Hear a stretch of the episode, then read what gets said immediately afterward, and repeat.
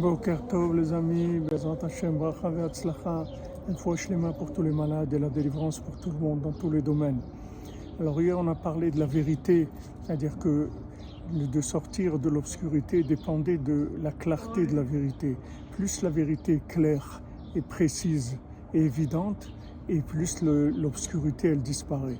Maintenant comment rendre la vérité claire? Comment clarifier la vérité? C'est quand on prie sur la vérité. Rabbi nous dit Torah, mais pour Torah, il faut tfila avec. C'est-à-dire quand on apprend quelque chose, on demande à Hachem qu'on ait le mérite de le vivre. Et ça, ça éclaircit la vérité, ça la fait rentrer dans notre cœur. Après, on peut vivre cette vérité. Plus on va prier pour comprendre, et plus ça va s'intégrer dans notre cœur, et on va pouvoir vivre cette vérité.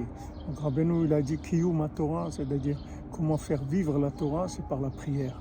Baslacha les amis, une bonne journée, bon préparatif pour Pessah, et voilà, on se prépare pour la délivrance totale, Bezat Hashem.